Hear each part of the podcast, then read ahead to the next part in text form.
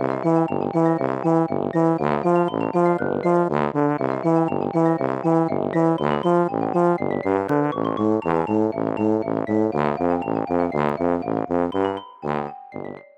家好，我是帅帅。大家好，我是 GoGo。欢迎收听你的宅友已上线。虽然二零二零东京奥运前一阵子结束了，但因为它带给我们真的很多的乐趣还有感动，所以我们今天一开始呢，还是要来聊一下。尤其是因为这个东京奥运说起来不是跟我们节目完全没有关联，因为不知道是动漫人口越来越庞大，还是因为这一届办在动漫大国日本的关系，我觉得这一次的二零二零东京奥运真的是从官方到选手都充满了动漫的元素。真的哎，觉得很兴奋，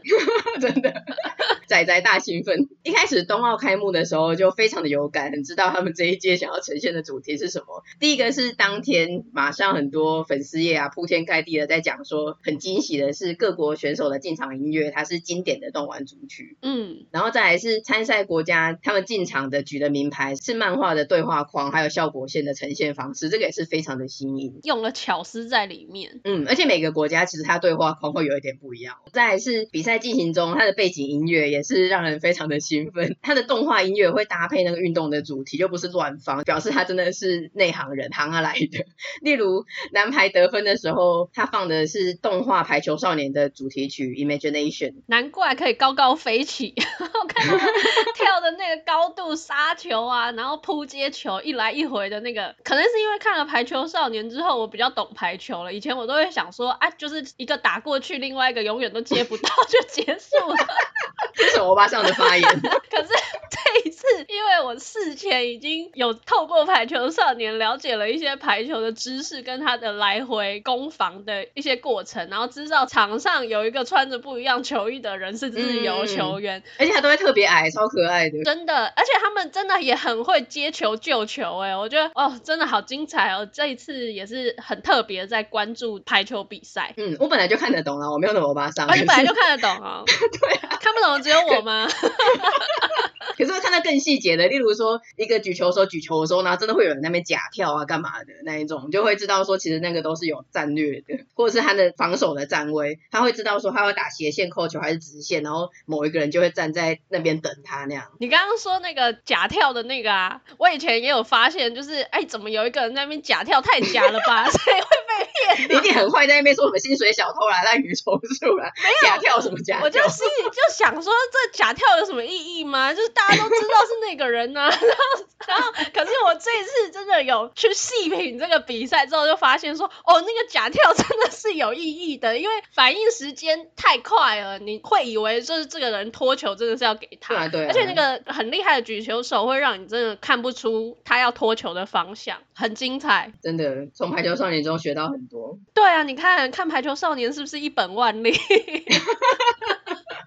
又来了，然后再来是篮球三打三，在日本女篮进场的时候，他播的是《灌篮高手》的动画主题曲，好想大声说喜欢你。这个网络上有影片，就他们出场跑出来，然后放那个音乐，真的是再度鸡皮疙瘩。我觉得我们怎么会被制约成这个样子？你知道一听到那个音乐，就说哇，灌篮高手，心中马上想起那个平交道的画面。对，这个情怀真的是永远不会散去。然后是射箭比赛的时候，在局跟局之间，他有播放《晋级的巨人》主题曲《红莲藕公使》。噔噔噔噔噔噔噔噔噔。然后还有在日本弓箭男子团体赛得铜牌的时候，有放《鬼灭之刃》的《红莲华》，这好像是选手的自选曲啊。嗯嗯嗯。顺道一提，我们邓宇辰选手，他最近也是因此而上了热搜，好像是因为他的宅被日本人给发现了。有一个新闻就有关注到他，他们比赛的时候都会喊一个 Stella，就很兴奋呐、啊，就觉得说，哦天呐，这不是那个 Fat 角色阿拉什的绝招吗？那个弓箭手。嗯。结果根本就是误会一场。哎、欸，对。可能他们就说，哎、欸，不是啊，其实我是很碎啦，我们会互相鼓舞，碎啦这样子。对，不过他真的是阿仔，只是那个 Stella 跟碎啦是一个误会，真是个美丽的误会，真的。他就因此而爆红了。嗯，然后除了官方以外，其实选手他们也是有做很多对动漫的致敬，包括希腊有一个跳远选手，他学航海王的鲁夫做出二档的动作，在他出场的时候；美国的铅球选手他在出场的时候模仿佛朗吉，就是把两个手臂往头上举，然后还喊出了 Super。他喝的饮料应该是可口可乐，而不是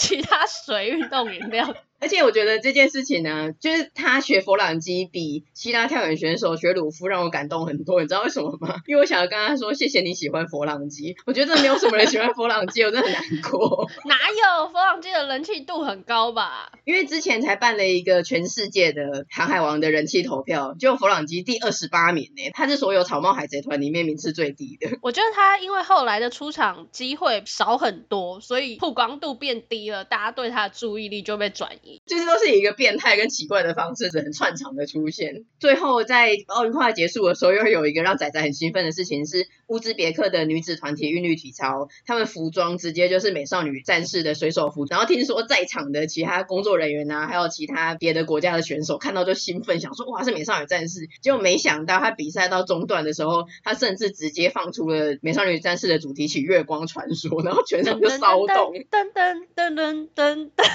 对，我觉得最可惜的就是他们的水手服是统一颜色，对，没有做区别。如果去吹毛求疵的话，就希望他们可以每一个人扮演一个水手服战士。对对对，那个什么火星、木星、水星那一些。对啊，而且我看到这一些主题曲啊，我就自己回想起，然后自己老王卖瓜，觉得我们 EP 十八最爱动漫歌曲串烧那一集真的是做的很棒，基本上经典的都有提到。所以这个冬奥的主办单位其实可以找我们合作，找我们选歌。而且我觉得很惊喜的是，他真的把这个动漫精神贯彻到底，就直到最终闭幕式的时候啊，中间的表演又再次的听到《鬼灭》的红莲华，就觉得有一点兴奋。嗯嗯嗯，因为闭幕说实在有点无聊，然后那个时候突然听到红莲华，然后醒了，很熟悉的旋律，对对对。但我最难忘的还是当初东京接棒里约的时候，安倍直接变成马里欧，透过水管掉到里约的那个画面，真的太惊喜了！真的是想说怎么会有这个创意呀、啊嗯？本届的奥运啊，我们真的是非常的 follow，基本上奥运期间从头到尾都在 follow 台湾队的赛程，有的时候还要开到三个荧幕，还在群组里面讨论说要怎么开三个荧幕。在 PTT 上面有看到有乡民分享他自己做的九宫格分割画面，天哪，他就是荧幕画面切割，搞得跟保全人员一样。密密麻麻，然后我当初就觉得很好笑，可是后来我就真的很想研究它那个功能，就觉得真的有其必要性呢。九宫格你也要亲情的复原才有办法一次看九个画面吧？我可以真的跟保全一样，觉得这一场比较好看，我就把它放大，你知道吗？我们每天都在赖群组同步讨论，然后赛后就上 PPT 的奥运版，然后每天晚上睡前的最后一件事情呢，就是要确认明天早上的赛程跟转播表。那段时间是非常忙碌的奥运废人，真的结束的时候。会觉得好舍不得，然后接下来的日子要怎么过？平常没有奥运也是过，但是奥运一结束，突然好像顿失重心一样，真是入戏很深。我觉得身为两周奥运迷的心得啊，第一个最印象深刻的就是举重异常的好看呢。在这次奥运之前，真的完全没有发现这件事情。真的，之前就想说不就是举起来而已嘛。可是这一次女子、男子都看，然后轻量级到重量级这样子一路 看下来，哇，我就真的觉得说哇，不管是他举的量级是哪一个层级，但选手们他们在举的那个过程中，他们的表情还有他们那些肌肉张力的表现异常的好看呢。听他们加油紧张，然后当你听到这个选手他突破自己的极限纪录的时候，你会为他加油。对，看到三颗白灯的时候，即便他不是前三名可以得奖，你还是会为他而高兴。嗯，就很担心选手受伤，因为有的会把那手往后凹啦，还让膝盖站不起来，那样真的很可怕，是一个充满张力的比赛。还有就是那个掉下来的时候啊，也会很担心他砸到自己的脚，嗯、我真的很担心哎、欸。对，我们不知道为什么都会一直觉得他会砸到自己的脚掌，然后粉碎性骨折。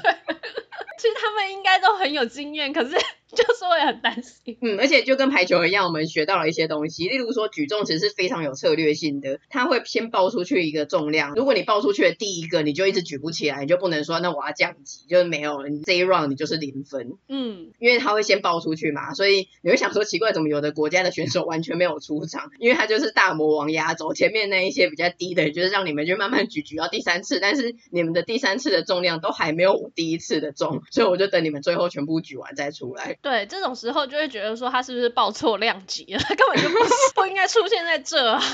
对，大家在那边举一百零六举的要死的时候，举到第三次，然后他哇举起来，然后这个一出来就说一百二，不好意思，那个一百二麻烦一下。然后表情没有变。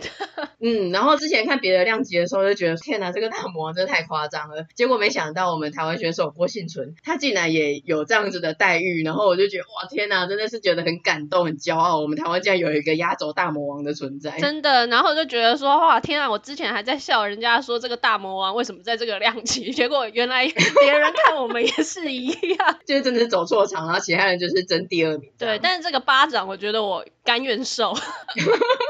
可以被来回甩八次吗？但我觉得最好笑的一个是九十六公斤级的男子组，我们那个时候整个聊天室沸腾。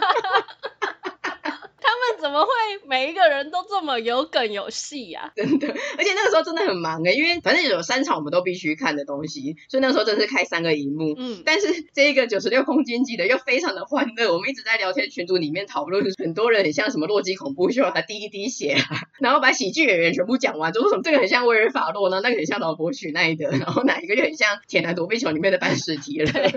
而且还要找图片佐证，就是已经很忙了，又要把自己搞得更忙。一般都是会关注在台湾自己的选手上面，但举重九十六 公斤这个真的跟我们一点关系都没有。可是那个荧幕就是不愿放弃，对，真是有够忙的，那有够好笑。然后还有觉得印象很深刻的是射箭男子组个人赛的台湾内战，真的天哪！我觉得想到就觉得很痛心，这个手心手背都是肉的对决，怎么会这么早就出现呢？呃，好像甚至是三十二，而且那个是一定是两个只能进一个，所以我们那个时候就在聊天室里面讨论说，很像王位继承之战，一个是太子，一个是心爱的小儿子。那在王位传下去之前，其实都还是可以和平共处，但是王位就只有一个，到底该怎么办？你看我们的形容是不是很中肯到位？那里面有一些很疯的讨论，夺嫡之战什么？你身为太子，我已经让你够久了，这一次我不让。对对对，而且到最后我们还是没有讨论出来，如果真的遇到这种状况该怎么办？如果你设身处地的想说你是要传位的人，你到底该给太子还是心爱的小儿子？哦，我那时候不是有说嘛，我就打两个国家给他，超级溺爱，然后生灵涂炭，莫名其妙。这个真的是希望听众朋友如果有一个比较好的方案的话，可以提供给我们参考。这个真的是不知道该如何是好。在全台湾都沸腾的，当然就是黄金男双的麟洋配。这对 CP 完全就是请原地结婚好吗？我觉得怎么会这么萌啊，好可爱哦！真的，我觉得台湾应该那一天诞生了很多腐女。对啊，看到他们的一些合照啊，就觉得哇，这个也太有爱了吧！这个低头，这个对视。真的，官方逼死同仁，官方发的糖特别致命，而且他最后一球就是很有名的那个印马，害我们在二零二一年还变成印度 Michael 在那边印啊，整个群组一直在那边打印的印啊，超烦。还有羽球的话，当然就是全民齐心为小戴加油啊！小戴真的辛苦了，奋不顾身的扑来扑去，然后一再的挑战一些极限的球，真的很精彩。嗯，然后我最难忘的就是当然他跟乙色农的那一战，真的是血战哎！我觉得那个拉锯还有打到最后一分一秒，两个都很有运动家的精神，都不放弃，堪为经典。嗯，那一场我觉得赢的就已经是赢了，最后都无所谓，因为那场真的太厉害，我一度有点真的是丧失希望了，就觉得说天哪，这个人好可怕哦！我觉得是大魔王哎，怎么？打他都守得住，然后又会回很刁钻的球，就没想到最后竟然能够逆转胜，真的超级感动。真的，当初这个有觉得说天哪，死敌不愧是死敌，好强哦。然后这一届奥运是很多台湾各项运动的元年嘛，所以让我们认识了很多其他的运动，包括柔道、桌球、跆拳道、高尔夫球、拳击跟空手道，真的是揪心跟感动的时刻不胜枚举。真的，桌球先不提，但其他的那些格斗类的柔道、跆拳道、空手道、拳击这些，算是。第一次奥运看得这么仔细认真嘛？第一次知道说有一些指导牌啊可以被发出来，然后我们的选手有时候表现的很好却被指导的时候，就很想要对那个裁判说啊：“你才需要被指导吧？你，你才需要被拖到巷子里指导。”超没有运动家精神。结果最没有运动家精神的都是观众朋友。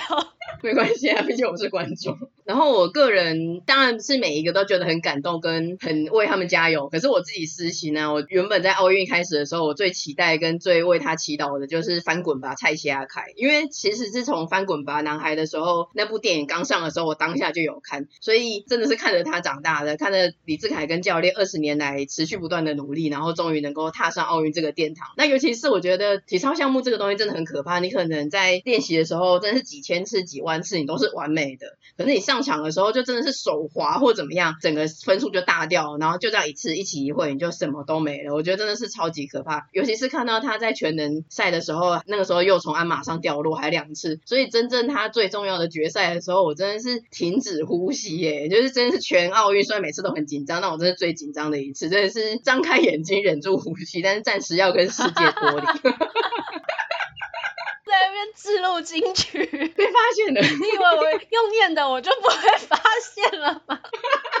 没想到你对郑中基有点了解，反正看到他完成难度六点七的动作，完美落地那瞬间，真的是超感动的。不管接下来成绩如何，只要他是完美落地，然后人安全，有呈现出他想要的表现，我觉得真的超级感动。对啊，我觉得体操也真的是异常的好看。你刚刚提到他在全能比赛，因为他着重的就是在鞍马项目嘛，所以对全能比赛来说，他并不是他他的一个重心。那我们的另外一个选手唐嘉红表现得很亮眼，让我也很惊喜耶。因为体操全能是你必须所有的项目，不管是鞍马还是单杠啊这些，你都要有好的表现，才有可能在前面的名次。那这么多选手，唐嘉红还排名了第七名。那一天他的表现，我觉得也真的很不错。那他自己也很享受在这场比赛里面，就是你看他从头到尾都是很轻松的表情，都是笑着在面对，然后表演也都很完美。我就觉得哇，体操可以这么好看。对啊，真的也是很为他开心，因为他的单杠本来也是预计有可能可以得名的，结果没想到他在团体赛的时候，就像刚刚讲的一样手滑，那一项就没了。但好险他最后的综合成绩有办法进全能，然后最后在全能的决赛有好表现，不然真的就是哇，四年就因为一个手滑又没了。所以最后他能够在这边又逆转胜的扳回一城，这也是超级为他开心的，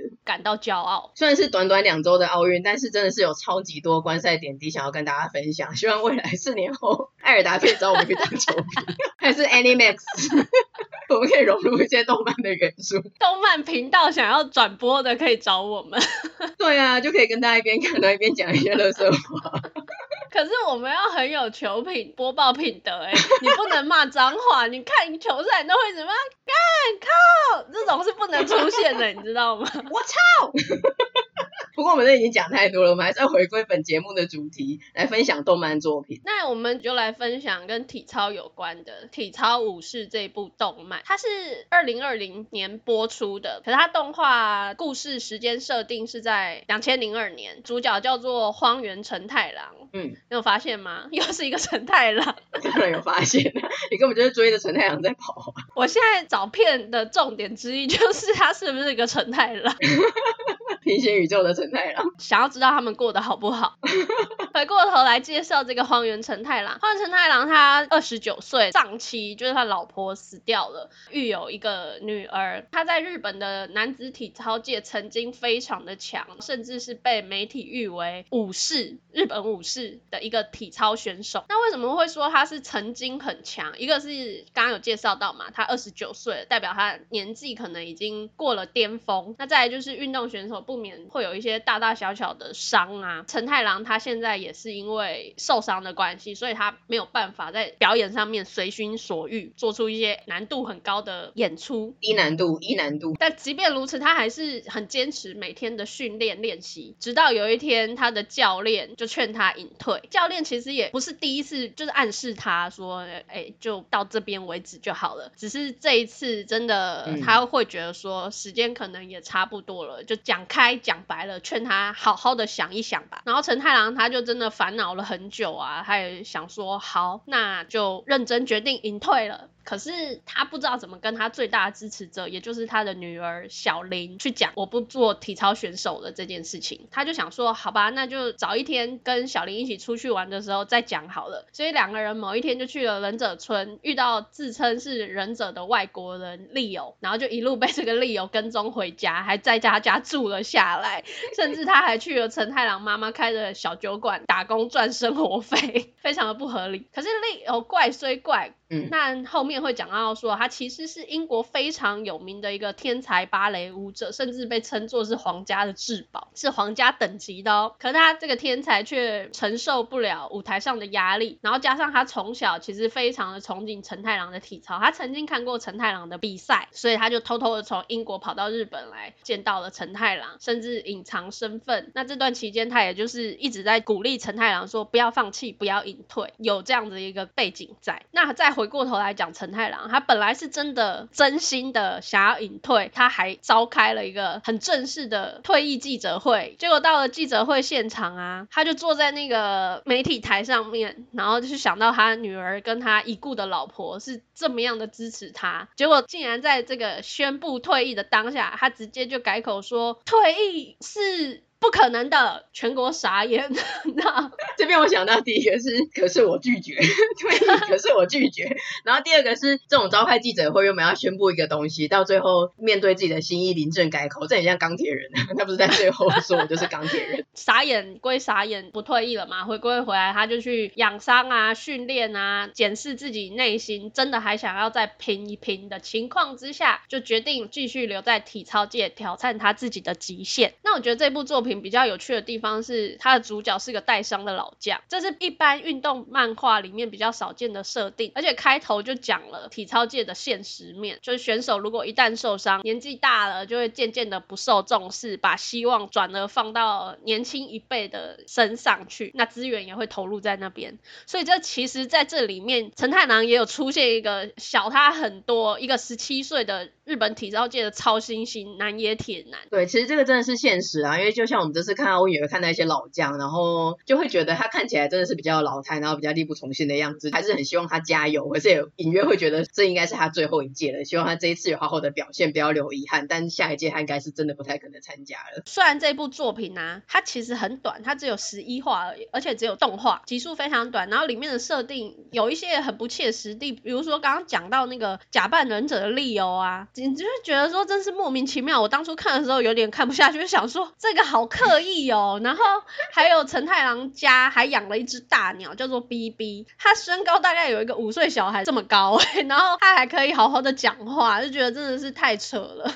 对，这个我看了大概两集，但是又有一些有点荒谬的设定，我就没有看下去。就除了这些荒谬的设定之外，他还是有好好的去陈述到一些职业选手的现实啦。因为选手的职涯真的是很残酷，因为有一些巅峰上面的极限啊，然后还有一些伤势啊，随着他年纪的增长跟体力的衰减，最终选手其实都还是会面临不得不隐退的那一天。像陈太郎，终究还是要面临退休的那一刻那一天，只是他稍微延后了这个状态。嗯，我这一部作品是在奥运之前就看完一段时间了，所以这一次看奥运的体操比赛啊，也是真的蛮有感触，就想到陈太郎那些训练的过程，还有一些因伤啊、年纪啊这些种种的现实层面下反映到现实生活的这些体操选手，就会特别有感触吧。哎，我想好奇想要问一下，虽然这部我是弃坑的，但是因为我也是蛮关心多元宇宙里的陈太郎，我想要知道他最后最后到底是怎么样，他是参加。了某一项正式比赛，然后甚至创出比他年轻的时候还好的成绩吗？还是什么？对对，他有参加一个全国比赛，那个超新星也有参加体操比赛。他分了几个项目，然后几天。一开始陈太阳成绩就是不上不下的，嗯，超新星就是前面几名年轻选手都一直在前面，陈太阳他还是稳扎稳打。本来他自己有一个荒原回旋，就是要在空中转几圈，嗯，但是他又自己在挑战自我，就可能把原本的两。圈变成三圈，或是三圈变成四圈，难度又再度的提升了。难度七点零，就大概是这样的一个过程，也得到了好名次啊。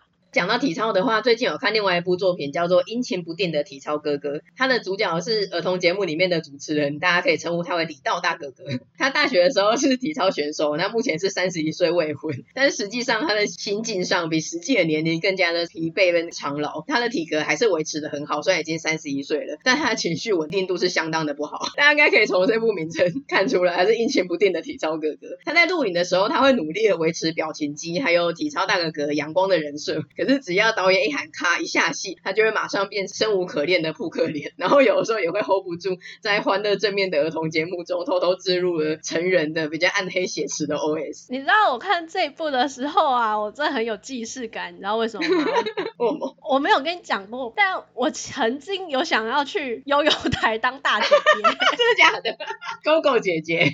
那时候都是水果姐姐、水蜜桃姐姐啊、香蕉哥哥嘛。我当初还想说，如果我去的话，我就要叫橘子姐姐。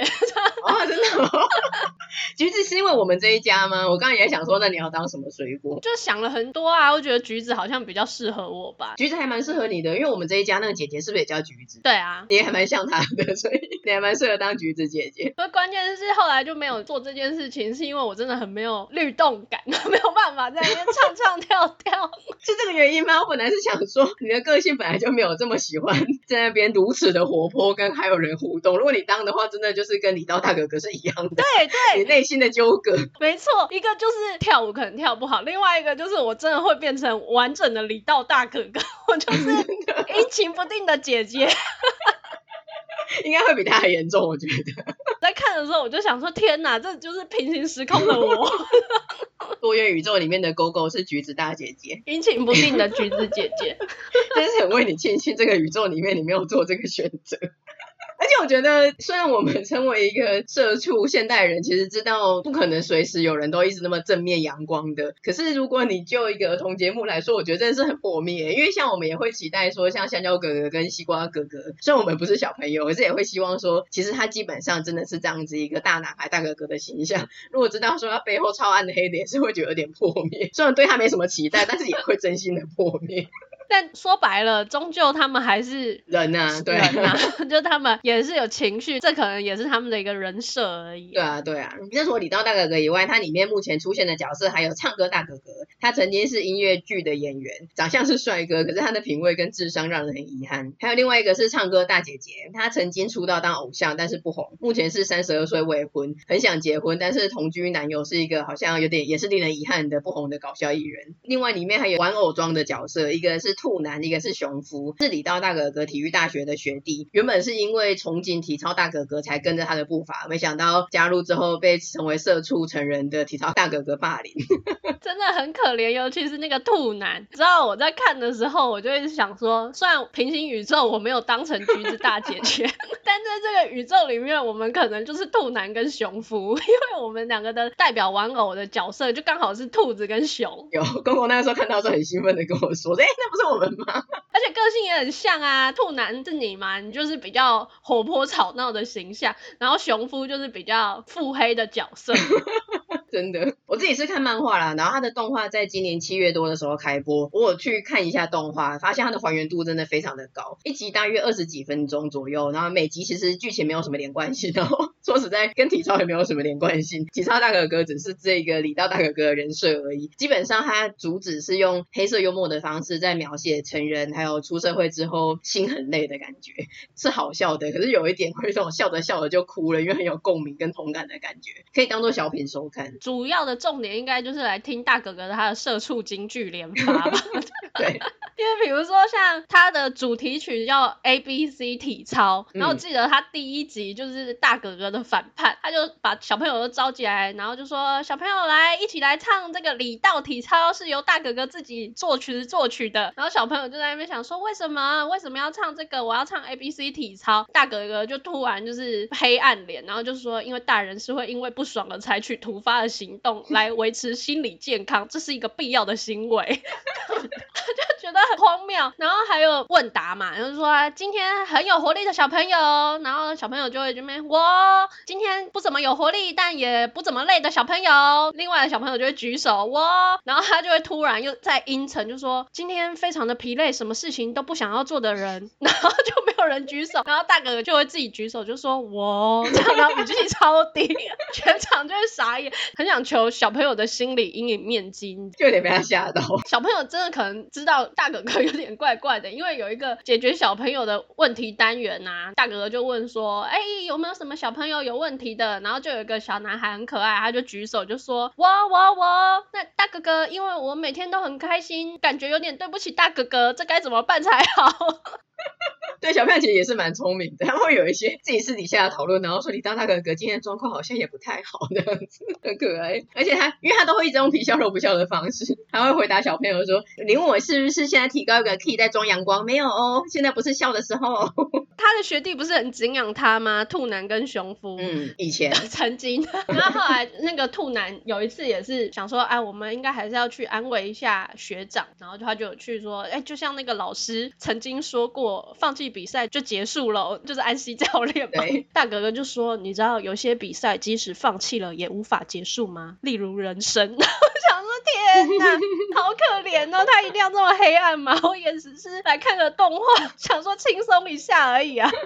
总之看到大哥哥就好像看到自己一样，你知道，就是有时候看到他早上像上尸般起来按掉闹钟七点半的时候，然后还有想着即将到来的二连休，比如说周休二日，就觉得哇，礼拜五我今天的状况特别好，特别有活力，因为明天开始就要放假了呢。就没想到就被强制去参加员工旅游，整个被打入地狱。但，我觉得这部真的蛮有共鸣的，而且他真的是金句连发，他的话都非常的有共鸣，但同时又有点好笑跟黑色幽默的成分，所以觉得这部真的是蛮有趣的。没错，而且他还有一个大卖点，就是他的声优都非常的大咖，像我们的李道大哥哥，他就是神谷浩史，也就是进击的巨人的兵长，还有海贼王的罗，然后还有像山田智和啊、阿影啊，然后中村优一啊、宫野真守啊、水树奈奈啊，真的是这部声优，我觉得他们是不是也想演一下自己啊？就是对李道大哥哥都很有共鸣，不然怎么有办法弄出这么一个豪华的阵容来？嗯，因为这部真的是小品，然后你要说到很红的话，好像也没有听说。可是不知道为什么声优的阵容会如此的豪华，大家都说是声优不用钱，是不是？这个大家也在讲说，光这个声优应该要开一个声优见面会了吧？这部大家可以看动画，我觉得，因为它还原度很高，画的也不错，加上声优又这么厉害，看动画的话是还蛮活泼的。嗯，我自己也觉得这真的是一个异常用心的一部作品。它的片头曲是 A B C 体操嘛，那就是有唱歌的大哥哥宫野真守跟唱歌的大姐姐水树奈奈两个人演唱的。然后你知道他们甚至拍了真人版的 M V 吗？然后就穿着那个